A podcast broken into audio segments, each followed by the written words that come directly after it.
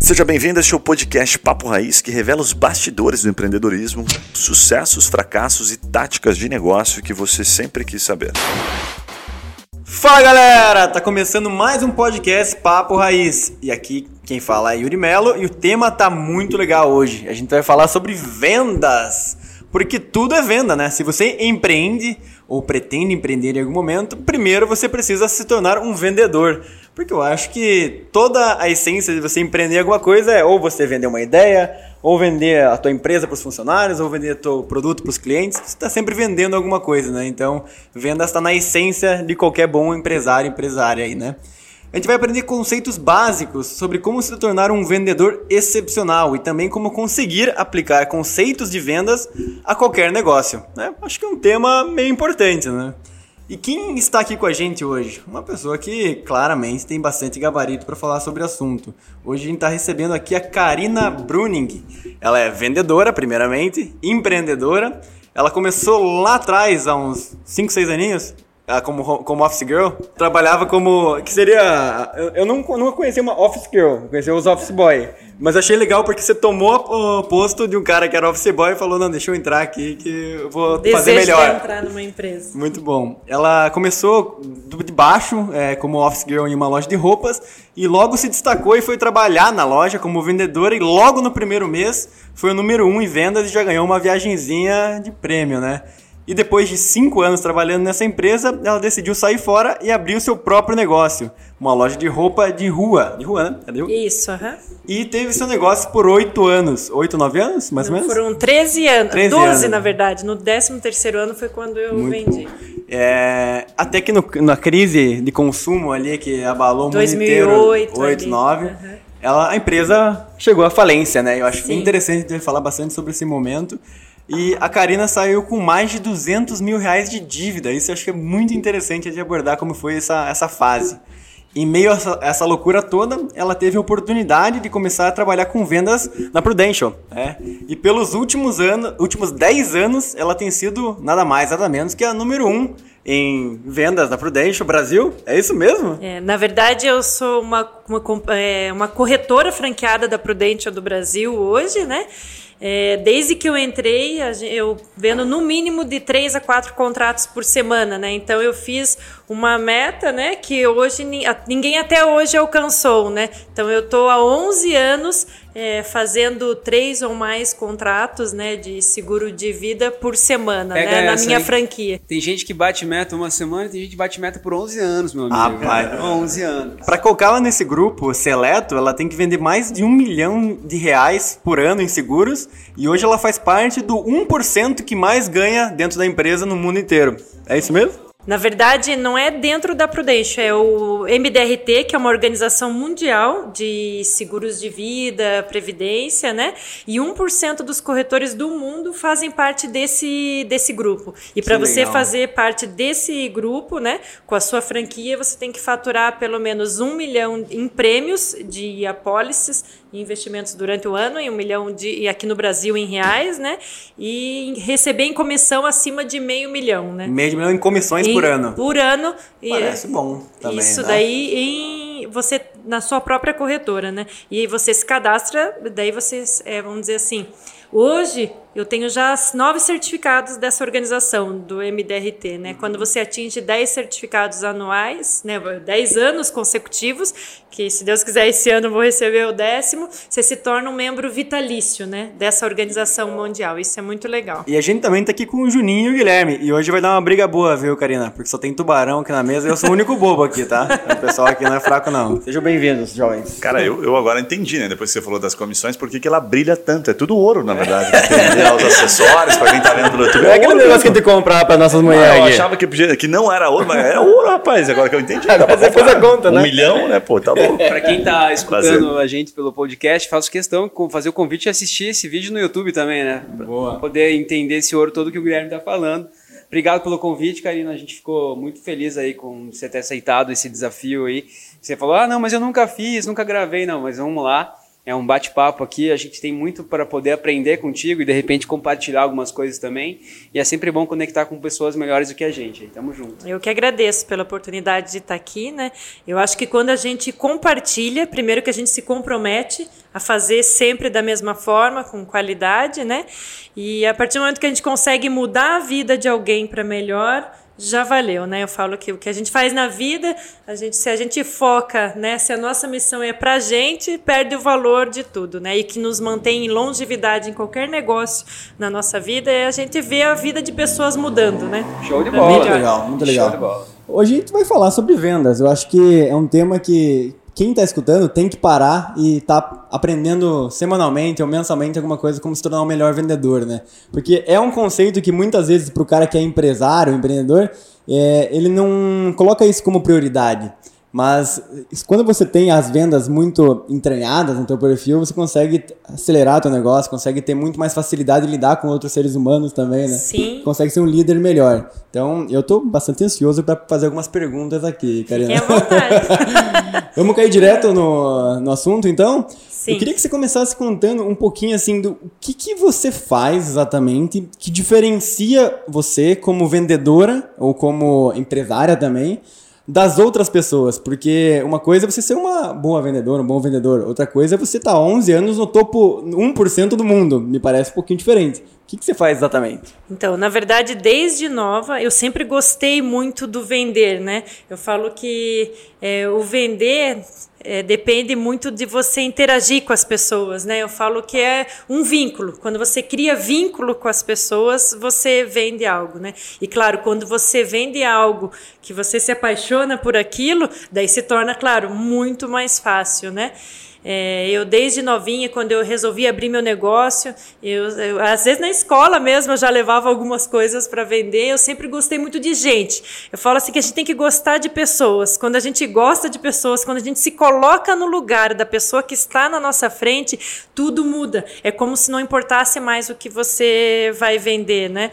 Então, algo que eu sempre me preocupei e fui me aprimorando cada vez mais com isso foi de entender de pessoas, né? E quando eu iniciei com uma franquia de seguros na, na Prudente, que eu estava numa fase assim, vamos dizer assim, negativa, né? Eu falo que muita gente inicia um negócio positivo, né? Eu iniciei um negócio negativo, né? Quando você inicia esse negócio negativo e você não tem nada a perder, você tem que fazer dar certo, né? Você disse porque você tinha acabado de sair de uma empresa que você tava Eu pra quebrei, trás, tava, tava com dívida, e você começou assim, não tem como daqui pra baixo, não Eu, não eu falo que não era do zero, né? Do zero é aquele que ainda você tá empatado, né? Eu comecei do negativo, né? É, eu tive por é, 12, 13 anos, eu tive a minha própria loja de roupas, tiveram excelentes anos até, chegou um momento que é, a crise, mas claro, é, várias situações na época fizeram com que eu quebrasse, mas é a gente não desanimar, né? Falei assim, ah, quebrei, então tá, agora, o que, que nós vamos ter que fazer? Tem que acertar tudo isso, e na época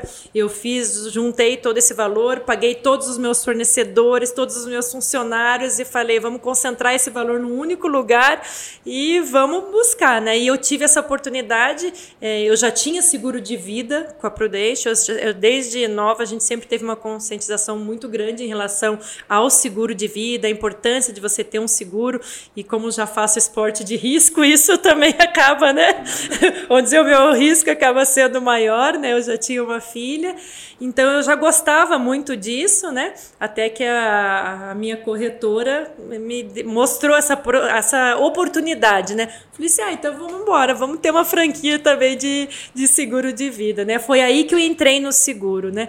Então, assim, você inicia em algo novo, claro que é difícil. E rapidamente eu vi que eu teria que visitar muitas pessoas, né? Então eu fazia mais de 100 ligações para conseguir fazer agendamentos. Eu sentava na minha mesa segunda-feira e falava, não, eu tenho que marcar. E começava a ligar. Mas quando você tá na frente de uma pessoa, né, e vai conversar com ela, entender um pouco da vida dela, isso daí muda tudo, né? Fala galera, aquela pausa rápida para te fazer uma pergunta. E se você ou a sua empresa pudesse ser mentorado por alguns desses empreendedores que passam aqui pelo Papo Raiz, ou se os seus produtos ou serviços fossem divulgados aqui para o nosso público nichado de empreendedores de diversos portes e segmentos. Gostou da ideia? Fala com a gente pelo Instagram Papo Raiz que eu te explico melhor essa oportunidade. Voltamos ao episódio.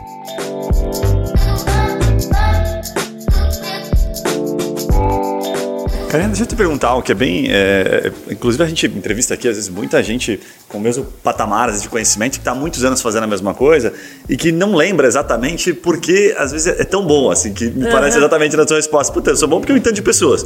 Mas tem muita coisa aí dentro que talvez sejam detalhes que outras pessoas gostariam de entender. Mas peraí, uhum. não é só isso, né? Porque Sim. isso hoje tá, é bem comum, a gente fala muito sobre empatia e tal, tá Sim. muito comum. Mas você consegue é, perceber quando você está atendendo um cliente se você está é, tá enraizado um passo a passo, um processo, uma estratégia, uhum. você começa atendendo, fazendo perguntas, se você dá mais ouvido, né, espera vir, sei lá, um, algum fio da meada para depois levar ele para a hora do, do, comercial, da venda. Uhum. O que você consegue explicar de estratégico para que a gente aprenda, principalmente para quem está ouvindo, né, capte um pouquinho dessa sua habilidade tão boa de fechar negócio?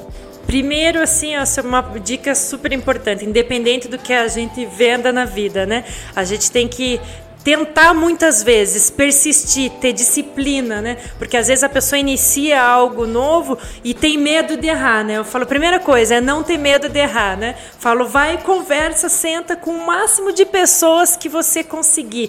Que também tem muitas pessoas que desistem fácil, né? Assim, ah, não, não visitei tantas pessoas, estou tentando vender e não dá certo. Não, eu sempre penso, alguém vai fazer alguém vai fazer, desde que você dê uma chance justa para a lei das probabilidades. E cada um tem um mercado, né? Cada um tem é, consegue entender um pouco o teu mercado ao redor para saber quantas visitas você precisa fazer, né? Para que o teu negócio vire, né? Então, assim, no começo eu vi, opa, vou ter que visitar mais pessoas. Então, essa é a primeira preocupação. Quantas pessoas eu vou ter que sentar na frente? E você treina, você vai conhecendo de gente como as pessoas reagem. Daí vem essa parte que você falou em relação a fazer perguntas e escutar antes, apesar de eu estar falando aqui, né, eu, eu aprendi a escutar muito mais do que falar, né? Porque eu falo que o bom vendedor, às vezes a gente quer se antecipar. Por quê? Porque a gente quer vender o nosso produto. Então você chega lá explanando tudo aquilo porque você é apaixonado, sabe que aquilo vai ser excelente. Esse é o estereótipo de vendedor, né? O vendedor de carro, assim, né? Exatamente. né? Chega, você chega a porta ali... aqui, puto, uhum. para-brisa aqui, o câmbio, não sei o quê. Mas o cara não perguntou nada disso. Ele Exatamente. já sabe, já viu na internet. Ou às vezes ele, você tem que... Ele ele primeiro tem que conhecer, ele tem que ver que você é uma pessoa confiável, né? Tanto é que às vezes eu vou fazer uma visita, na maioria das vezes eu nem tiro nada da minha pasta. Eu primeiro quero conhecer aquela pessoa que está na minha frente, né? Eu quero conhecer o que realmente importa para ela, que é o escutar muito mais e fazer algumas perguntas sobre a vida, sobre a família, né? Sobre quando é um empresário, como que você iniciou esse negócio? Eu falo que é uma preocupação genuína. É, tem muitas pessoas, muitos vendedores que às vezes fazem a pergunta, a pessoa deu a resposta e ele já engata em outra coisa. Às vezes eu vou acompanhar alguma visita e eu vejo, meu, ele não deixou nem a pessoa contar realmente. Então, ele não se preocupou com a resposta, né? Não fica autêntico, não né? Fica não fica autêntico, e ali e tá a pessoa sente, né? Exatamente, e ali está a história da pessoa. E outra preocupação, às vezes a gente vai atender um mercado mais alto, claro que você tem que entender um pouco sobre o negócio da pessoa que você está visitando, você tem que entender um pouco da economia, mas acima de tudo, você tem que entender aquele coração que está lá do outro lado. Então, você tem que ser primeiro natural, verdadeiro. Eu falo que às vezes a gente recebe ali, ah, vou treinar, hoje tem N treinamentos de venda por aí, como você falar. Mas se aquilo não se encaixar com você, não se tornar verdadeiro, né, que você consiga falar de uma forma simples e clara, eu falo, né? Você tem que apresentar algo que aquilo realmente faça sentido para a pessoa. E para isso a gente tem que ver se aquilo realmente é importante. E às vezes, numa conversa, eu falo que não é para todo mundo que a gente vai vender, né? Sim. Às sim. vezes. Eu acho que é, esse é o final que você falou agora, que não é para todo mundo, também é um grande detalhe, porque por mais que você tenha toda essa energia, né, que contamina mesmo, né? Basicamente, eu cheguei aqui hoje estava falando e já deu para ver que hoje o papo ia ser energético, né?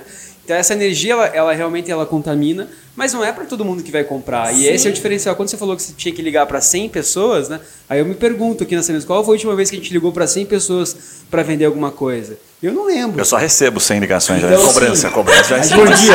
Por dia ou por A gente semana? vive de vendas aqui e aí tá aí o primeiro tapa na cara pra gente entender que, cara, pra gente vender às vezes pra 10 ou pra 5, tem que ligar pra 100. A minha lista de transmissão no WhatsApp tem um monte de gente, Juninho. Você, você consegue, você consegue abrir esse número? Tipo, o que você puder falar assim, ah, eu ligo para 100 para conseguir 20 eh, reuniões e para conseguir 10 contratos? É. Um, um exemplo de conversão desse A gente Podia- fala isso, a gente fala taxa de conversão, né? E isso vai, claro, o nosso feeling vai aumentando ao decorrer dos anos, quando você tá- está no mesmo negócio, né? Então, claro, no começo, até quando alguém inicia com alguma franquia de seguros, eu falo, ó, agora você como empresário, você tem que ver que você vai ter que fazer muito mais visitas e ligações no começo para você descobrir qual que é a tua taxa de, de conversão, né? Mas a gente considera no começo, assim, às vezes é 30% a taxa de conversão. De reuniões para fechamento. Para fechamento, aham, 30% que dão um ok. E isso daí vai mudando, né? No decorrer dos anos, isso vai mudando e até a longevidade, né, para você se garantir a longo prazo, né, e ter a fidelidade dos seus segurados, né, eu que trabalho com seguro de vida, é o acompanhamento, né, é a tua palavra e eu estou dizendo isso porque é eles que vão te manter ao longo da tua vida, os teus próprios segurados vão indicando é, outros novos segurados, né? A, a própria família, né? Eu fiz de um pai que hoje o filho é meu segurado, então você poder honrar a tua palavra. Então eu falo que não é uma simples venda, né? Quando você trabalha com seguro de vida, você tem aquela família por muitos e muitos anos. E se você souber cuidar, fidelizar né, a sua carteira, essa taxa de conversão vai se tornando muito grande, porque você já recebe indicações mais certas, né? A pessoa vai falar, ó, oh, você vai me ligar, Karina? O Guilherme liga, ó, pode ligar para esse cara aqui. Na verdade, a pessoa já meio que vendeu, né? Já tá vendida. É pra Já você. Tirar um pedido lá. Exatamente, a gente falou, já vendeu para você, pode ligar que aquela pessoa vai te receber. Mas por que, que ele confia? Porque ele já confiou em mim e tudo que eu prometi, o que eu falei lá atrás, fez sentido. Então, outra coisa importante que eu considero muito nas vendas é você honrar a tua palavra, né? Se você quer manter longevidade num negócio, independente do que você venda, o que você faça, a gente tem que falar a verdade e saber que o que você está falando você vai ter que honrar lá na frente. E quando a gente trabalha com seguro de vida, pagamento de benefício, a gente vai ter que em algum momento sentar com essa pessoa, né? E daí às vezes ela vai entender que tudo aquilo que você falou lá atrás agora é o que faz sentido, né? Então é um serviço, não é uma simples venda, né? É um acompanhamento. Mas isso independe do que a gente venda, né? A gente tem que cuidar dos nossos segurados, né? Perfeito. É, eu queria perguntar assim, tem muitas pessoas que talvez por falta de conhecimento ou por falta de acompanhamento é, criam esse estereótipo de vendedor, né? O vendedor agressivo, o vendedor incisivo, o vendedor que vai para cima a todo custo, né? O cara que, puta, vender é quase uma guerra com o cliente, né? Para ele, a cabeça dele, tipo, vender é você convencer ele de alguma coisa, mesmo se ele não querendo, puta, compra na hora, depois ele vê a fatura do cartão, vamos, vai para cima. Qual que você acha que são os principais erros dos vendedores, principalmente talvez iniciantes que você vê no teu mercado? É, o primeiro, que é que a gente tem assim, o pavor em geral, é aquele vendedor que força a venda, né? Que assim, o, o cliente em si já está dando vários sinais. Ai, eu não quero isso daí, né? A gente percebe isso, ele dá vários sinais no corpo. Meu Deus, eu não vou fazer esse negócio agora. E o vendedor força ali, não, você tem que fazer, tem que fazer. Você sai da sala, eu acho que todo mundo acho que já passou em algum momento na vida por isso. Você faz um negócio que no fundo, ai, eu não sei se eu queria mesmo aquilo. Eu já passei por isso, acho que todo mundo passou. E... Aquelas cotas de time sharing da, da Lagueto em Gramado. você vai para uma sala, você dá um fundi de graça, é. você sai com 12 pessoas da tua família comprado, lá no outro dia todo mundo quebrando o contrato. Exatamente. Então, assim, esse sentimento eu nunca quis que os meus segurados, clientes né, mesmo, tivessem. Eu olho para ele assim, ó, isso faz sentido? O que, que você acha? Você gostou? Porque o que acontece? Para que eu mantenha esse meu segurado a longo prazo e para que ele me indique, se ele não estiver feliz, né? Se ele não estiver satisfeito, para mim não faz sentido nenhum, né? Eu prefiro outra pessoa, né? Por isso que eu falo, a gente não vai vender para para todo mundo, a gente não vai agradar todo mundo. E eu falo muitas vezes, até eu vou plantar uma semente, né? E a gente que trabalha com seguro de vida, que talvez naquele momento aquela pessoa não faça nada comigo, mas no futuro, talvez ela lembre daquela conversa e venha fazer, não comigo ou com outros, mas eu já fechei, eu já fiz contratos de seguro que eu visitei a pessoa quatro anos atrás e quatro anos depois, né? Então é, eu falo que existe uma linha também da gente não ser chato, né? Quando eu falo alguém eu, me pergunta algo, eu falei, ó, você tem uma, eu falo é uma linha muito fina de você às vezes dar uma insistida, mostrar a importância daquilo na vida daquela pessoa e você ser chato, né? Você, eu falo, você perde, né? Tem gente que fala, não, mas se não fechou comigo, eu rasgo tudo, deixa que se dane. Eu falei assim, não você cortou um relacionamento futuro, né? É, naquele momento, talvez a pessoa não fez, mas no futuro, né? Então, não feche a porta, né? Eu falo que deixe a porta aberta. Mas um dos primeiros erros, eu acho que, sem dúvida, é a assistência. E um outro segundo erro é a falta de acompanhamento e você honrar o que você falou. Ah, o cara vendeu, legal, beleza. Qualquer problema que esse cliente tiver, você não atende teu telefone, né? Ou você demora, daí você já começa aquela visão que o brasileiro tem, ah, eu comprei, mas na hora de, né, de eu usar, ou de o cara me dar o atendimento, não me dá. Pós-venda então, ruim, o, né? O pós-venda ruim. Isso, eu não sei nem o que, que é pior, né? Porque o pós-venda ruim, ele detona com o teu futuro, né? Fato, fato. Com a probabilidade. Karina, tem, tem um, um, algo que eu, eu, já. Eu sou cliente Prudential também, já fui atendido, enfim, e eu vi que a Prudential. Eu acho que eu fui atendido por duas ocasiões, na segunda ocasião eu comprei, na primeira não. Mas eu vi que o atendimento ele se manteve, assim, ele segue um, um passo a passo. Me parece que, enfim, tem uma, um treinamento, né? Eu tenho um amigo que foi para lá não faz muito tempo, e ele me falou do treinamento. E eu achei que. Uma coisa que eu achei muito legal, assim, depois eu, eu pedi para ele compartilhar um pouquinho, ele contou, obviamente, aquilo que, que podia falar, é que a Prudential, até hoje, ela se mantém muito forte no final do atendimento com as indicações. Então, assim, uhum. é um clássico. Parece que eles, eles devem bater tanto nisso que você já tem isso meio que automático, é robótico. Assim, cara, três pessoas para indicar. E ele até brincou assim comigo, que ele falou assim: quando você faz essa pergunta, existe um segredo. Né? Que assim, que você faz a pergunta, fica com a caneta na mão e com o papel, e quem falar primeiro perde. Então você não pode falar, você faz a pergunta e fica. E ele tipo diz que baixa a cabeça e fica ali para anotar. E eu falei, caramba, velho. Ele falou assim, cara, já aconteceu uma vez eu ficar uns 15 segundos. Eu ficar sem graça, assim, ó. Ele me contando, eu falei, não acredito, velho, não pode, velho. Ele falou assim, não, fiquei assim uns 15 segundos. Então, eu queria perguntar para você, assim, a Prudential, ela mantém a mesma estratégia ao longo desses 10 anos que você está lá? Ou não? Você viu percebendo uma adaptação na forma de atender? Ou é o feijão com arroz bem feito que, de fato, ajuda? Não, assim, sempre quando você adquire uma franquia da Prudential, né, é, você tem todo um treinamento até para seguir, né, o padrão, tudo certinho, né, e a, o nosso trabalho, eu falo que o nosso alimento é a indicação, né? Para que a gente dê continuidade no nosso trabalho é a indicação.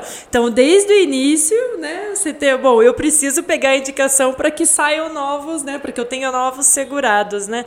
É, então, isso é importante. Isso que você falou de ficar com a caneta, eu tenho uma certa dificuldade, eu confesso, de fazer isso, né? É, pedir indicação é, não é fácil. Por quê? Daí vem até o que vocês comentaram ali no início.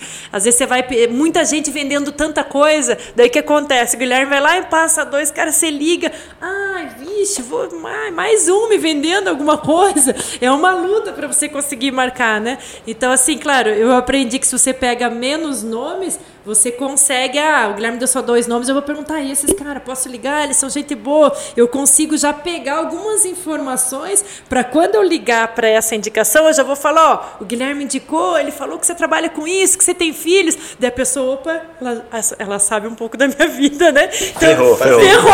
Tem um elo, tem um elo, né?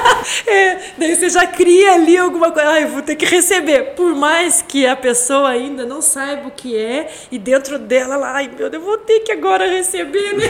Cara, eu vejo a Karina falar é, que ela ia ser perfeita no marketing multinível. Vocês deviam ter convidado ela para fazer parte. Né, do... ela já não teve. Né? Imagina marketing multinível. Você podia ter pedido pro Paulinho essa indicação antes, né? Já deve ter sido muito abordado, né? Por essas empresas de, de marketing multinível, né? De ah, vendas diretas. Uma vez por semana. Rinodê, Polishop e aí por aí vai, né? É porque o Juninho e o Yuri são especialistas nesse, é, nesse marketing multinível. Isso aqui é tudo fachada. No final, é, que tá a apresentação. O que é o mais difícil da gente fazer é é o agendamento. Na verdade, depois que você está na frente de alguém, sentado na frente dela, hoje tem, devido até o Covid, o Zoom se tornou, né, fazer tudo de forma online também cresceu bastante, né? Mas você está na frente de alguém se torna muito mais fácil. Por quê? Porque daí você cria um vínculo, né? Você olho cria, no olho é outra coisa. Você né? criou um vínculo. Mas e isso a- aí é, é porque você é boa vendedora. Porque tem gente que nessa hora, por exemplo, Perde. pessoa, nessa hora ela perde. Exatamente. Da- e tem, isso é uma verdade. Tem gente que é muito bom, e eu já vi, liga. não sei o Convite é ótimo, mas empolgado, um fechamento marca, horrível. É, tanto é que eu falo, tem um monte de nome, né? Tem, eu falo que tem pessoas é um que closer, tem, né? tem listas de nome para ligar e marcam, só que essa taxa de conversão que a gente fala assim de contratos que consegue fazer, né, se torna menor, porque daí a pessoa às vezes tem uma dificuldade nisso, né? Para mim é o marcar. Se você estiver na frente de alguém, Eu sempre, é, assim, eu tenho empresas também e a gente recebe, às vezes, é, muitos currículos lá e algumas pessoas que conhecem a gente falam, ah, tem vaga para o meu filho lá e tal. Pode ser qualquer coisa, até vendedor, se você tiver lá, assim, as pessoas elas colocam né, o, o vendedor como se fosse um negócio É assim, o cara, último, né? É, o último É a lá, assim, né? E mal sabe Se der tudo errado na vida, ele vira vendedor. Exatamente. E mal sabe que, na verdade, é que o que eu vejo assim dos bate-papos que a gente teve aqui com empresas que se destacaram na crise, né, na pandemia, tudo isso, foram empresas que o dono, o proprietário, o empresário são ótimos vendedores, porque o vendedor, na verdade, ele é, ele é um criador, né? Ele tem muita criatividade. E eu sempre falo assim que é, você, por exemplo, que é uma vendedora nata, você adquiriu muito conhecimento e quando você senta na frente de uma pessoa, você vai usando as suas ferramentas. E isso aí eh, não tem como você medir antes. Ah, não, eu vou usar essa e essa e essa. Não, você vai soltando elas na hora, né? Porque pelo teu senso, ah, essa pessoa De precisa ouvir esse caminho. Essa pessoa, ela gosta de ouvir, ela, ela tem que ouvir eu falando mais baixo. Ela tem que ouvir eu falando mais alto, ela tem que gesticular. Então, é, eu acho que são a quantidade de informações que você tem, você vai usando personalizado, né? Eu sinto muito isso. Ô, Karina, eu queria te fazer uma pergunta assim, ó. É, quando eu e o Juninho trabalhou com vendas, tá? Com multinível. É, A minha primeira empresa da vida foi com marketing multinível. Eu tinha 18 para 19 anos. Então faz tempinho já, né? Porra. É, mas a nossa época, vamos dizer assim, como vendedores, a gente é vendedor porque a gente é empresário, né? Mas como vendedores, a forma mais eficaz de eu marcar a reunião era por ligação. Eu pegava uma indicação, sempre pedia três nomes, qualquer pessoa me gerava três novos leads. E a gente ligava, tinha um elo de, de, de conexão ali e fazia essa marcação. É, hoje, eu não aguento receber ligação. Eu não aceito mais receber ligação. Eu só, eu só atendo telefonema de quem está cadastrado como. Já como salvo é, salvo. É, como é que evoluiu isso hoje? Como é que você marca hoje? Como é que é essa estratégia para marcar reuniões hoje? Então, hoje, mais importante do que no passado, sempre teve essa importância de a gente que é o criar um elo, né, de é, pegar informações sobre quem você está ligando, né, com o recomendante. É, hoje é mais importante ainda isso, né, porque não adianta você chegar lá e pegar um monte de nomes, você vai ter essa dificuldade de marcar. E tem casos que mesmo assim, às vezes algum segurado meu indica, ó, oh, ligue para essa pessoa, e às vezes se eu não consigo marcar, daí o que, que eu faço? Eu ligo de novo, né, para o recomendante e falo, ó, acho melhor você dar um oizinho lá para ele, né, que ele tá meio receoso. Daí sim, daí você consegue, consegue Sensacional. Marcar. Então, muitas vezes eu volto, quando eu tenho dificuldade de agendar, eu volto no recomendante. Falei assim, ó, o Paulo lá que você indicou falou que era super importante para ele. Você quer dar um oi para ele? Acho que ele tá achando que eu vou vender alguma coisa, tipo, é inglês, né? Eu brinco, né? Ou plano é, de telefonia, não tô desmerecendo isso, mas assim, tem muitas ligações em, em relação a isso, né? Não funciona muito essa questão de usar por WhatsApp, por mensagem. você utiliza como Então, isso? isso? também está crescendo bastante. De muitos anos para cá, antes, assim, tinha um pouco de preconceito. Ah, você tem que ligar, você tem que falar ao invés de escrever uma mensagem no WhatsApp. Tem que cuidar, claro, que às vezes a mensagem no WhatsApp por escrito, ela não tem emoção. E às vezes você quer passar aquela emoção ali, né? Então, às vezes, até melhor um áudio, né? Mas eu vejo que quando eu não consigo marcar, às vezes você manda uma mensagem, às vezes você tem um retorno legal. Só que isso daí também não se dá para usar como uma regra, porque tem casos que você manda mensagem, daí você já mandou uma, duas, pronto, a pessoa não te respondeu, ai, daí você já queimou aquela. Daí você perdeu a chance daquela recomendação. Então eu falo que é um cuidado, mas não tem muito como medir isso, porque muitas vezes dá certo, né? E outras vezes. feeling ali, né? É um feeling, outras vezes É o não, feeling. não dá certo, daí a gente já sabe. Perdi, eu falo, vixe, esse eu perdi. Então, e, Eu e- perdi, e é né? interessante, né, sentido. ver assim, porque de repente tem gente que, que já liga pra pessoa e fala, já te mandei duas mensagens, não respondeu ainda, assim, já cobra o cara. Assim, Não, é, e outra. Você tá me devendo, cara. É, Tá como é que você não me respondeu esse WhatsApp? Exatamente. né? E eu falo, às vezes vezes tem vezes que eu tô ali numa negociação, você manda mensagem, a pessoa não responde, fica azulzinho, né? E se fica ali naquele negócio, daqui a pouco, não, vou dar uma ligada, daqui a pouco a pessoa te atende e fala, tá, tava corrido pra caramba, acabei não te respondendo, tá tudo ok, pode fazer. E às vezes estava com medo. Por quê? Porque você já tinha mandado várias mensagens e a pessoa não tinha respondido. Mas às vezes numa ligação ela te deu um feedback bom. Então eu falo que não existe regra. Tem às vezes pessoas que colocam regras. Não, isso aí eu já fiz, não funcionou. Eu falei, quantas vezes você fez isso? Você tem que ter feito várias vezes. Você vai ver, é a regra. Alguém vai fazer e para alguém vai funcionar. É na, eu falo que é. É, é o que você falou no começo ali da disciplina. probabilidade, né? Então você podia dar um contexto, explicar, porque tem muita gente que às vezes não entendeu o que, uhum. que, é a lei da probabilidade? Você falou rápido ali. Sim. Contextualize isso para ficar fácil. Uma chance justa, né? Sim. É você fez lá tantas ligações, tantas visitas, né? E você fala, não, mas tá, tá virando pouco, tô vendo pouco. Quantas você fez? Você tem que ir no teu limite. Não, eu, você tem tempo disponível no teu dia ainda? Quantas visitas e ligações você fez, né? E você vai se testando até descobrir o que funciona para você. Você tem que chegar no ponto e saber, não, eu realmente eu preciso fazer cinco visitas por dia para eu conseguir fazer é, três contratos por semana e assim. Você tem que definir quantas visitas você tem que fazer, isso independente do que a gente venda, né? Eu falo a chance justa porque às vezes a pessoa fez lá uma quantidade de ligações e acha que aquilo é uma quantidade boa e não deu certo, dela já elimina aquilo. Não, aquilo não está dando certo, não. Você tem que ir mais até você chegar ao ponto, não, realmente, né? Ou isso não é para mim, que a gente também tem que entender isso. Tem pessoas, ó, não, esse negócio, né? Não é para mim mesmo. Eu tentei, né? Só que tudo que a gente faz na vida é repetidas vezes, né? Que você faça várias vezes, você vai ficando expert naquilo, né? Eu queria que você comentasse o seguinte, porque para mim, assim, a mentalidade de vendedor também é muito importante. A gente brincava até, né, na época da, da Monavi, que foi a empresa que a gente trabalhou junto,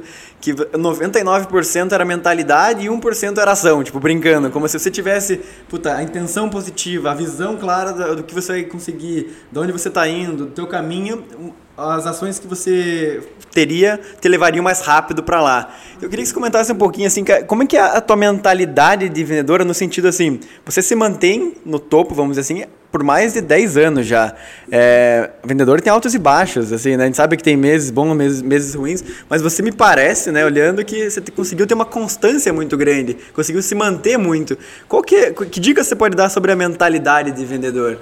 Bom, primeiro é sempre eu falo o não a gente já tem, que é uma frase assim antiga, a gente sabe, né?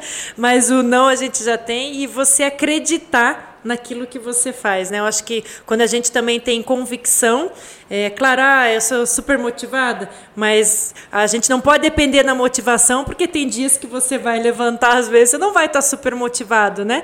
Mas é a disciplina, é saber que aquilo precisa ser feito, né? Quando você às vezes atinge um certo patamar, você acha, não, agora eu posso mudar. Depende, você pode mudar, talvez fazendo um pouco mais de visitas, mas você, para você ter excelência, você vai ter que sempre fazer as mesmas coisas, os mesmos movimentos e, claro, se aprimorando naquilo, mas você tem que se manter para você se manter com longevidade, com constância, você tem que saber que o básico, você não pode fugir do básico, né? Não pode perder a humildade, né? Sempre a humildade. Hoje, graças a Deus, né, a minha corretora é, fatura muito, mas assim foram anos de trabalho e hoje eu continuo trabalhando e prestando atendimento, né, é, aos meus segurados, porque é isso que vai me manter lá, né? Você não perder a missão. E outra coisa muito importante é se você a pessoa tem como objetivo, né, um propósito, a busca pelo dinheiro, né, isso a gente tem que cuidar também, porque quando você busca só o dinheiro, vai chegar em algum momento que essa constância não vai se, se manter, né? Karina, o que, que você consegue compartilhar da tua disciplina exatamente? Assim, tem alguma coisa que você faz para manter essa tua energia, a tua alegria? Sei lá, às vezes é leitura, yoga, meditação, uhum. você faz esporte, né, que a gente Sim. sabe, né? Uhum. É, conta um pouquinho, porque às vezes moram detalhes aí que você fala assim, puxa, eu preciso fazer esporte para manter esta minha energia, eu preciso fazer tal coisa. É, conta um pouquinho, porque acho que tem muita riqueza nisso aí.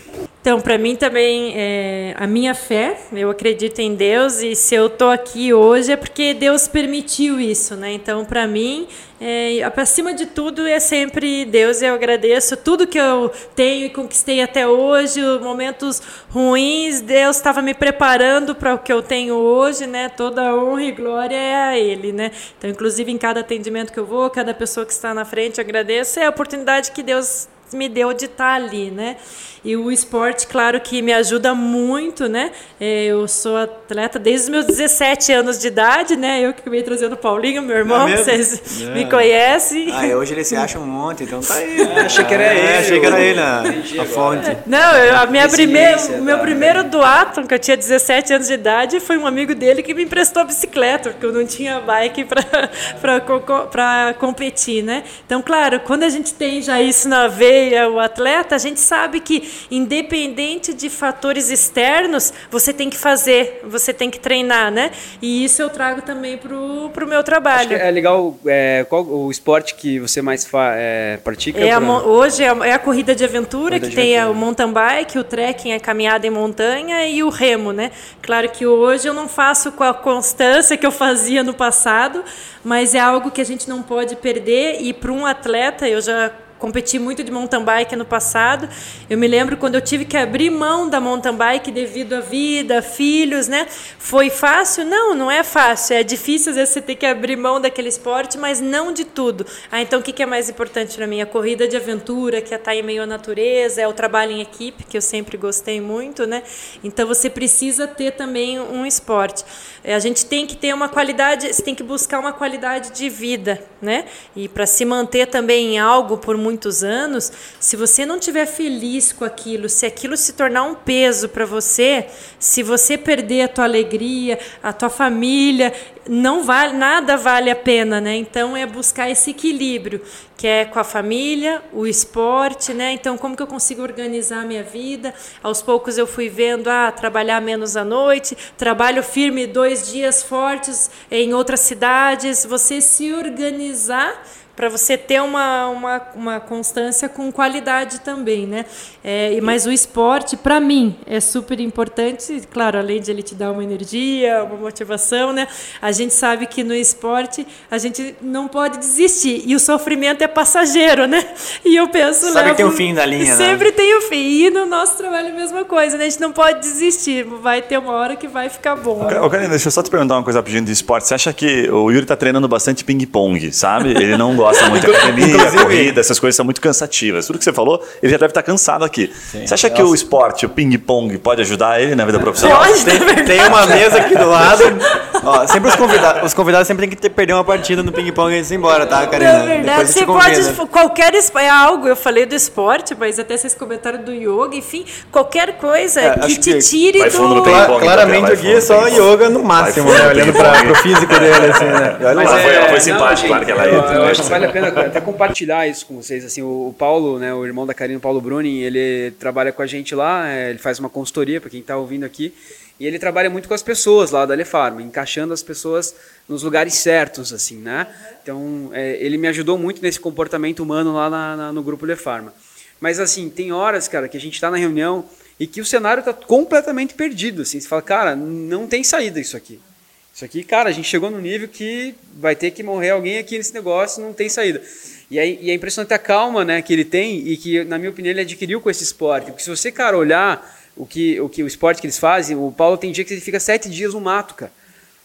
Correndo e assim, eles estão perdidos, não tem GPS. E, cara, e aí? Cara, a gente vai. Aí anda quatro horas para um caminho errado.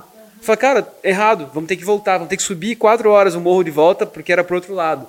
Então, assim, acho que isso daí, com certeza, né, no caso da Karina aqui, do Paulo, ajuda muito nessa questão. A resiliência, né? né? É você é, persistir independente de fatores externos, né? É muito cabeça, né? E isso a gente tem que cuidar porque o que afeta, eu falo que o nosso dia a dia nos corrompe. O dia a dia corrompe as pessoas por quê? Porque todo dia você vai ter um problema diferente, algo diferente para resolver, né? E sempre quando eu passo numa situação difícil, algo para resolver, eu penso, e aqueles momentos bons, né? E quantas pessoas confiam em mim, né? Eu acho acho que se você já fez boas coisas na vida, bons negócios, quando você desiste de algo é como se você estivesse desistindo de todas as pessoas que confiam em, em, você. Não, né? tenho certeza. Uhum. Se nessa corrida de aventura tivesse um GPSzinho, um resort, um cavalo, o que poderia fazer? Não, provavelmente Cara, ela, ela ficar... não faria 100 ligações né? se tivesse um resort. Não, assim, se, eu ficar, se eu ficar sete dias no sete mato, minutos. minha mulher me larga, certeza, irmão. Ou eu não tenho crédito, tá ligado? Ou o Paulo conta uma história muito bonita. Sete dias no mato, falou, ah, fiquei sete dias no mato. Eu, tá louco, outras coisas sai fora. Por acaso podia levar celular, é. putz. Viu, não, mas é antes sete dias no mato que sete dias em Las Vegas, né, Guilherme? Você quer ir pra Las é, Vegas, não, não quer ir pro mato. é bem mais tranquilo. É. Sete dias no bar pode ser legal, né? Sete dias no barzinho, ping-pong, sinuca, legal, legal. Karina, eu queria te fazer uma pergunta assim. É, parece que muitas vezes o bom vendedor, ele não necessariamente é o bom gestor, o bom líder, vamos dizer assim. Porque às vezes o cara é muito bom, a mulher é muito boa em atingir meta, em ser a, seu próprio líder, vamos dizer assim. Mas quando você coloca uma outra pessoa para liderar, ela tem que ter outras características, às Sim. vezes, que não são tão óbvias né, para o vendedor. É, eu queria que você comentasse assim, o que, que você ensina para pessoas, ou com, como você ensinaria alguém que quer sair de ser só o vendedor e quer ter um time de vendedores trabalhando com ele? Quais são Líder. princípios que você acha que ele tem que criar? É, primeiro assim, tem pessoas que não servem mesmo para liderança e que são excelentes vendedores e é isso que você falou, colocou ele numa liderança por quê? Porque ele não entende que aquela equipe não consegue fazer o que ele faz, né? E ele acaba jogando uma pressão muito forte na, naquela equipe. Então, tem que cuidar muito com isso, né? Isso eu já vi nesses anos também, como às vezes alguns acabam indo para uma liderança e voltam a ser, né? Ou não, eu prefiro não depender de ninguém, que também tem que entender isso no perfil da pessoa. Tem pessoas que têm dificuldade de depender, né? Que o teu ganho venha de outras pessoas pessoas ou de dividir tarefas, né? Isso tudo faz parte, né? É, eu particularmente, eu sou uma pessoa que eu adoro compartilhar, adoro ensinar. Eu acho que mais a, o princípio de tudo, um líder ele tem que ser exemplo, né? Eu acho que a liderança é, por exemplo, eu falo que é por arrasto, né? Se você não adianta falar, se você não conseguir arrastar a tua equipe, ver que o que realmente você faz tem valor, né? E eu acho que é, formar uma equipe vitoriosa mesmo, você tem que, acima de tudo, ser um exemplo, né? Você tem que arrastar a tua equipe. Não basta o que você fala, né? Basta o que você faz, né? A energia que você coloca naquilo, né, para que aquela equipe e, ou claro, muito importante, que daí meu irmão faz muito melhor do que eu, é entender o detalhezinho de cada um e o que é o sucesso para cada um, né? Porque para mim o sucesso é isso, né? Para cada um tem um, um sucesso, né? Para mim, se eu faturar tanto, é um sucesso também. Então a gente tem que entender o qual que é o sucesso de cada o objetivo um, individual, o né? objetivo. Né? Só que a gente tem que ter metas e objetivos, senão tanto faz aonde você chega, né? Então a gente tem que pôr um, um norte, né? Então o líder nem sempre um grande vendedor vai ser um grande Acontece um muito grande isso, né? Você promove errado às vezes, né? Você pega uma pessoa que é uma ótima vendedora, puta, agora vem aqui, vou te dar dois vendedores aqui, e torna ele um péssimo vendedor e gestor, né? Exatamente, um, um péssimo gestor. Como né? que você faz, por exemplo, assim, porque é, eu sei sei que né, é, tem pessoas, por exemplo, que são ótimos vendedores, mas daí você manda a pessoa, né, solicita para que ela preencha relatório, não vai preencher. Solicita para que a pessoa seja, normalmente um ótimo vendedor não é uma pessoa muito organizada, né? E eu me coloco nisso, assim, eu acho que eu, eu consigo muito mais vender do que ser uma pessoa tão organizada. Burocrática, eu falo é, a parte burocrática. É, burocrática. O vendedor, ele foge. Tá Exatamente. né? é. E você conseguiu colocar pessoas para fazer isso para você ou você também faz esse, essa então, parte? Então, eu tenho, desde que eu adquiri a minha franquia né, de, de seguros, no segundo ano eu já estava com uma pessoa me, me ajudando. Porque assim, e às vezes tem pessoas que não querem investir nisso, né? Eu falo, não, falei, ó, é um investimento na tua empresa. Você tem que delegar a função funções, né? Tem coisas que a parte administrativa que uma pessoa pode te ajudar. Hoje eu tenho a minha secretária há sete anos, ela é meu braço direito. Hoje eu, eu cuido, né, de mais de 1.500 segurados. É humanamente impossível continuar fazendo visita se eu não tivesse alguém me ajudando, né? Então é a pessoa enxergar o crescimento. Tem gente que às vezes enxerga como uma despesa alguém para te ajudar. Ah, não, isso é uma despesa, mas você vai faturar mais. Na verdade, você vai faturar muito mais do que você vai investir em uma pessoa a mais para te ajudar, né? Então você tem que fazer essa conta. Eu falo que tem que enxergar, enxergar longe. Ah, tem que contratar mais um, né? E contrata mais um. Mas uh, você tem que ter uma certa organização. Que nem no que eu trabalho, a gente paga benefícios, né? Então você tem que ter uma certa organização. É, eu tenho uma dificuldade em toda a tecnologia? Tenho. Às vezes eu faço coisas no papel, eles olham que você se entende aí. Eu falei, calma, tá tudo escrito. Eu me, eu me entendo no que está escrito aqui, né? E você vai anotando tudo.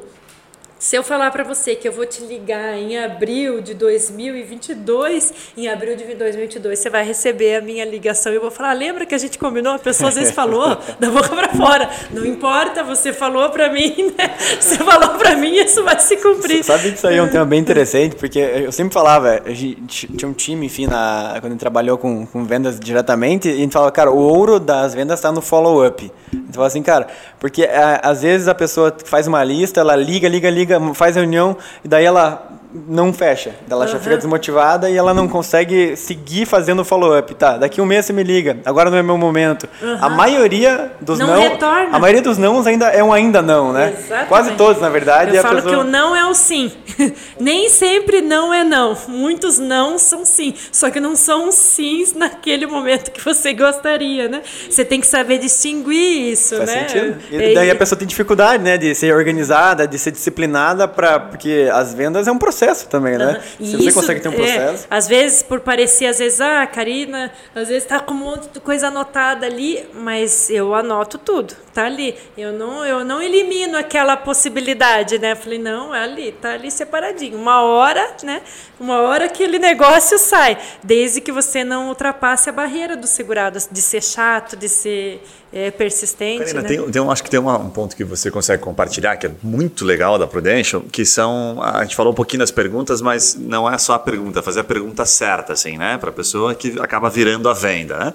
É, e eu sei que na Prudential que tem algumas perguntas estratégicas, inclusive que é feita bem comum assim quando a pessoa tem filho, né? Então você pergunta geralmente, ah, puxa, e até quando você vai ser pai né, do seu filho? Ah, até quando eu morrer. Daí tem aquela resposta, pô, não, é, até quando ele morrer, né? Então você tem que. Então tem toda uma preocupação. Então tem coisas, tem perguntas que Caramba, acabam gerando. É, é, é massa. Essa pergunta aí, cara. cara é, funciona. Eu, eu, vou deixar a Karina falar porque ela entende muito mais, mas a pergunta seria assim, Karina. É o Yuri que não tem filho vai fazer. É, com certeza. Em que momentos você sente? Porque todo negócio tem uma. Às vezes a pessoa não está enxergando. Eu, eu vejo no seguro muito isso. Muita gente não tem o seguro porque não enxergou a necessidade a de ter seguro. Mas ele é solteiro, às vezes é solteiro, às vezes, sei lá, não tem um papagaio para dar água.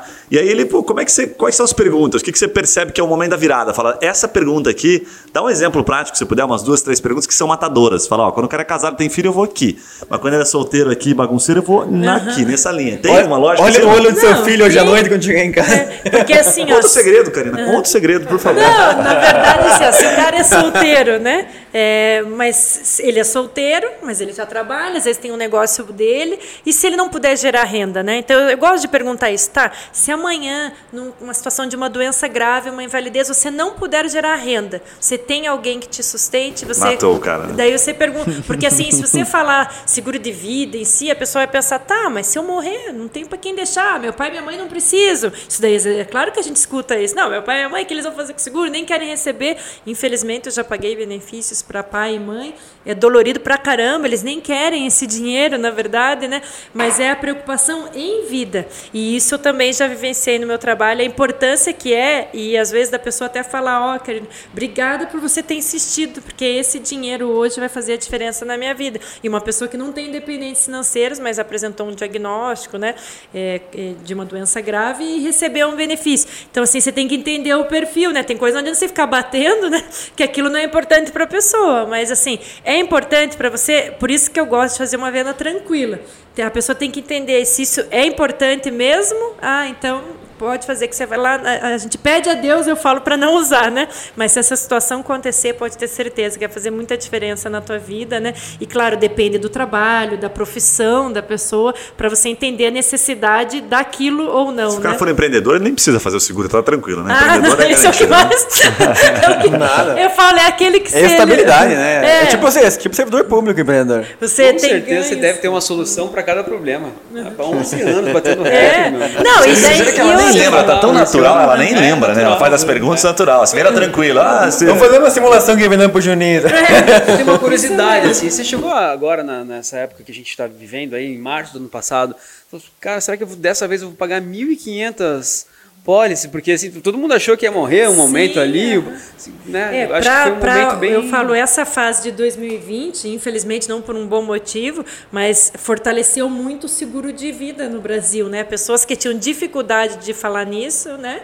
Começaram a falar com mais tranquilidade, viver essas situações, até falar, por exemplo, é, ah, assistência funeral, né? Ah, eu devia ter colocado na minha pólice isso. Então, assim, coisas que às vezes a pessoa não gostava de falar, passou a falar com mais tranquilidade. Claro que isso ajuda no nosso trabalho, ajuda. Não é por uma causa, né? Por um bom motivo, né? Que iniciou isso, mas é, ajudou muito no nosso Ajudou, trabalho. facilitou Facilitou. falar sobre E isso. claro, a gente vê nesses anos, nesses últimos meses, pagamos muito benefício, né? Não, não só de falecimento, graças a Deus são poucos, mas se fica internado, Internado, é, né? internado no hospital, a gente paga bastante, né? Então esse é o momento que a gente consegue mostrar o nosso o nosso tra- O valor nosso- é, vocês, o né? valor do nosso trabalho, né? Então assim hoje eh, os momentos ruins não me abalam tanto porque eu sei a diferença que eu já fiz na vida de várias pessoas e isso é a tua memória, você não pode esquecer isso, né? Então os momentos ruins se tornam menos ruins, você sabendo que pessoas são pessoas, uma é diferente da outra, né? Você não vai agradar todo mundo, mas desde que você sempre dê o seu melhor. Eu falo sempre quando alguém me pergunta, ó, se você entrar no teu carro depois de uma visita. E você deu o seu melhor, independente se essa pessoa fez ou não com você, teu trabalho tá, tá, tá, tá resolvido. É isso aí que você tem que fazer, né? Bom, uma das coisas que eu gostei muito que você falou, é- na verdade você não falou essa palavra, mas em todas as suas é, explicações acho que ficou muito claro. Você tem empatia pela pessoa real, né? Que Isso. tem muitas vezes o ven- o vendedor ele quer vender por ele, né? Ele não quer vender pelo outro, ele quer tipo, bater a Aham. meta, ele quer é, achar brechas na, na pessoa para conseguir colocar algum produto na mão dela, né? O que você está falando aqui é exatamente o contrário. Eu tenho que sentar lá para entender se faz sentido para ele e pelos motivos dele, eu Dele. conseguir sugerir alguma Exatamente. coisa que vai fazer sentido. Eu falo né? que a negociação, a gente tem que cuidar que não é um jogo. Tem vendedor que joga muito assim, não, eu vou usar isso, aquilo. A partir do momento que você usa isso muito forte, é, a pessoa, claro, ela acaba percebendo que o que mais importa é a venda em si, né? E o que menos importa na primeira conversa é a venda. Tanto é que quando a pessoa confia em você, se você chegar lá com um barco furado e uma canequinha dizendo que ela pode tirar água, que ela vai atravessar do outro lado, ela vai comprar feliz da vida, porque ela já confiou em você. Por isso que a gente tem que até cuidar com o que vende. Eu falo que você tem que vender coisas boas, porque se aquela pessoa confia em você, o mínimo que você tem que fazer é fazer algo bom por ela, né? Qual que é a média de reuniões ou contatos que tem que ter com uma pessoa para fechar assim em média? Ah, isso varia muito. Tem pessoas que você faz duas visitas, né, duas conversas, que é importante ter a primeira conversa. Outro cuidado, né, às vezes tem vendedor que gosta de vender já na primeira na primeira conversa. O ideal é você conhecer um pouco aquela pessoa, que é tudo isso que a gente já conversou, né, entender um pouco a necessidade, fazer algo mais personalizado, daí na segunda conversa, né? E às vezes não vão ser duas conversas, talvez sejam três, quatro, né? E às vezes vai chegar um tempo que eu penso, não, daqui tanto tempo você me, me dá um oizinho. Claro que infelizmente eu trabalho com algo que às vezes a pessoa falece antes de ter dado a resposta, e isso eu também já vivi até com pessoas próximas, ou de terem ficado doente, e ai, Karina, não tem como eu fazer aquilo que você me falou agora, não tem. Karina, o Juninho é quebrar as suas estatísticas, porque com ele, para você vender é bem fácil. São dois anos e 32 visitas, mais ou menos, fazer, sabe? Quantas É, pessoas eu te ele- ofereceram? Não, ele percebe, ele vai no cansaço, ele fala, vou cansar essa pessoa. A meta coisas, dele é Ele não compra comprar. pouco, né? Você compra pouco.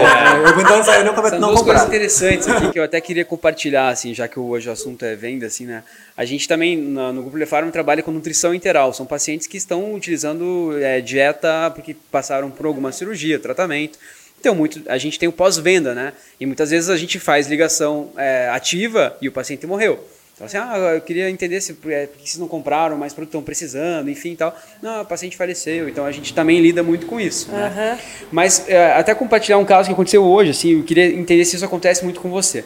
Eu, a gente estava apresentando um projeto para um hospital parceiro nosso, e assim, durante 40 minutos de conversa, é, parecia que o, o, cliente tinha um problema para cada solução. Era exatamente, cara, uma, não, problema, problema. Então, assim, para mim o fato era que aquilo não ia acontecer. Uhum. Fechamento não. Aí no final, eu sempre, por hábito, já falo, e aí, vamos, vamos fazer? Não, pode ser, vamos fazer o contrato. Então, assim, falei, quase que eu perguntei, você tem certeza mesmo que você. Então, assim, eu queria saber se isso acontece com você, porque às vezes o, a gente que lida com pessoas, você, cara, ela tava na cara dela assim que não vinha hora É um não já, né? Tá na cara dela. É que tem pessoas que não demonstram o sentimento, e isso acontece às vezes no meu trabalho, quando eu tô apresentando também, daí eu pergunto, e aí, Juninho, o que, que você achou? Fez sentido para você? Já esperando assim, bom, vai vir um monte de pergunta bomba, né? Que Olha assim. É, daí eles, tá, e pra fazer precisa o quê? Aceita tipo, tá tudo dentro da pasta, eu nem tirei da pasta. Aceita assim, Visa, o Master, né? Isso é muito legal, né? Que daí você olha assim, eu acho que o cara percebeu na hora, porque eu acho que ele é um comprador já muito treinado, né? E aí né, ele ficou, ele que me, me pegou, assim, porque ele falou Sim. que a hora que eu falei, não, ah, então tá tudo bem. Assim, ele pensou assim, quase que ele falou assim, você achou que eu não ia querer, né? É a importância de fazer o fechamento sempre, né? Sempre fecha, Sempre. sempre fecha, É. sempre fecha. Não, eu falo, isso é uma coisa importante que você falou, é sempre a gente entrar certo que a venda vai sair. O resto é consequência. O meio, né, pode ser o que meio. for, né? E isso que você falou até é algo interessante, às vezes você faz uma primeira conversa ali com a pessoa e ela dá vários sinais. Não, mas sinais claros. Não, isso não é importante para mim, beleza? Não, não. Só que daí, não, então vamos apresentar, eh, deixa eu te apresentar então. Vamos marcar outro dia, eu trago para você dar uma olhada. Você já tem no coração o quê? Ah, não, mas vou terminar, vamos finalizar meu trabalho até para você entender, né? Você chega lá, daí o que, que eu gosto de fazer? Isso é muito legal de fazer. Você descer daquela visita, eu até falo pro quando alguém me pergunta, se você estiver meio desanimado, toma uma lata de Red Bull, faz alguma coisa que você tem que descer top, como se fosse o último atendimento da tua vida, porque foi horrível a primeira visita. Então você tem que chegar lá certo que aquela pessoa vai fechar. Daí eu começo a falar e falo: "Não, daí quando você for meu segurado, você vai afirmando isso". Eu falo que parece que tá saindo uma nuvem da cabeça da pessoa dizendo: "Em que momento eu falei pra Karina que eu vou fazer?" Porque você tem o tempo inteiro eu demonstro que a pessoa Você vai não fazer. sabe, mas você já comprou. É, você não sabe, mas você vai ser meu segurado. Claro que daí tem várias vários casos que a pessoa daí, claro, ela te trata super bem porque ela viu que você tá tão convicto com aquilo, né? Oh, infelizmente não vou fazer agora, mas e tem aquele que fala, tá, qual que é o valor mínimo para fazer isso Sim, nesse sim, negócio, sim. né? Então assim, já que você tá lá, eu sempre assim, por que que eu vou dar menos de mim, né? Já que eu tô lá, então vamos embora, né? Vamos aceito agir nada como se menos que o fosse- melhor, né? Exatamente.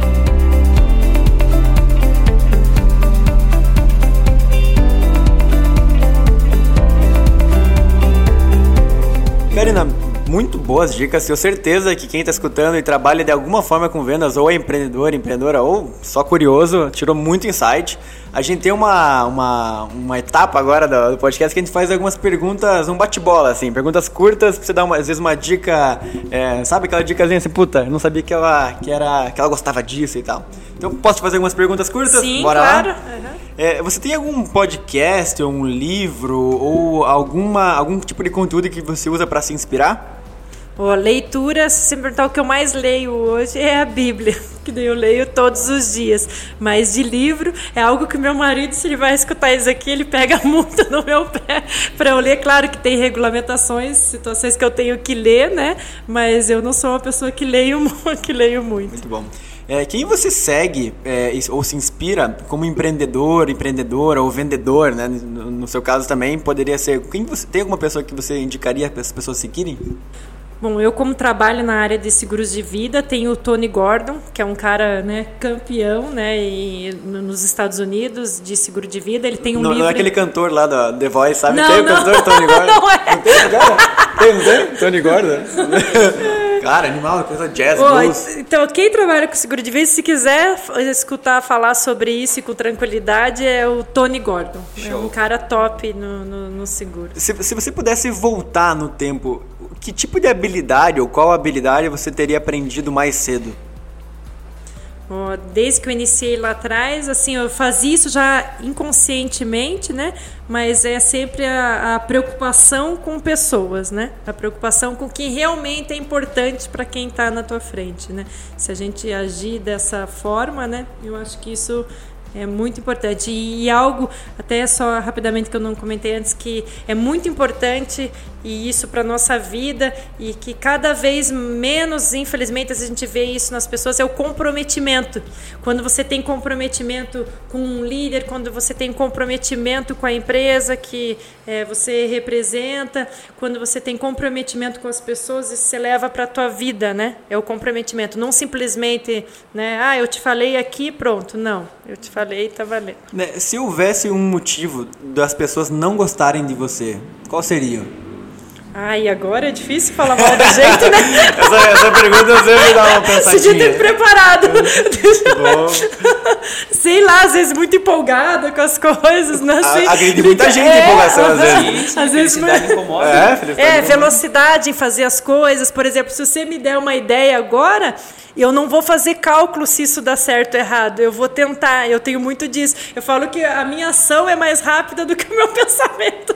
Então, assim. É o, é o se- oposto do Guilherme, ele faz cálculo por uma semana, daí, daí ele dá chance pro Daí negócio. é, claro que eu Normalmente falo- não, dá, não bate o número, né? Ele não tenta. Não, com a idade você vai fazendo um cálculo de risco mais um pouco. É, depois que ele passou dos maior. 50, Um ele maior, começou né? a fazer Sou especialista em probabilidades. Ah, então. É, e última pergunta, Karina. Se você pudesse colocar um outdoor pro mundo inteiro ver, não pode ser propaganda, tá? Tá. Com uma frase, um princípio, um aprendizado, qual seria? Ai, meu Deus. Só perguntinha fácil. É só pergunta. pergunta Faça seguro de vida. Não, isso com certeza também, né? Ah, mas é a fé, né? Eu acho que se as pessoas buscam em, Deus, né, é o único que nos pode nos trazer a, a paz verdadeira, a alegria, né? E tudo isso que eu falei, que a gente vive, isso daí tá na, é, tá na Bíblia, né? A gente nunca perder a humildade, não importa onde você esteja. A humildade é muito importante na nossa vida. Eu acho que todo mundo é igual, né? É igual e a gente tem que entender cada pessoa. Né? Muito bom. Karina, parabéns pela tua história, pelos aprendizados que você compartilhou com a gente. Se quiser deixar uma mensagem final e como o pessoal pode te encontrar também nas redes sociais, enfim, pode seguir a tua corretora também.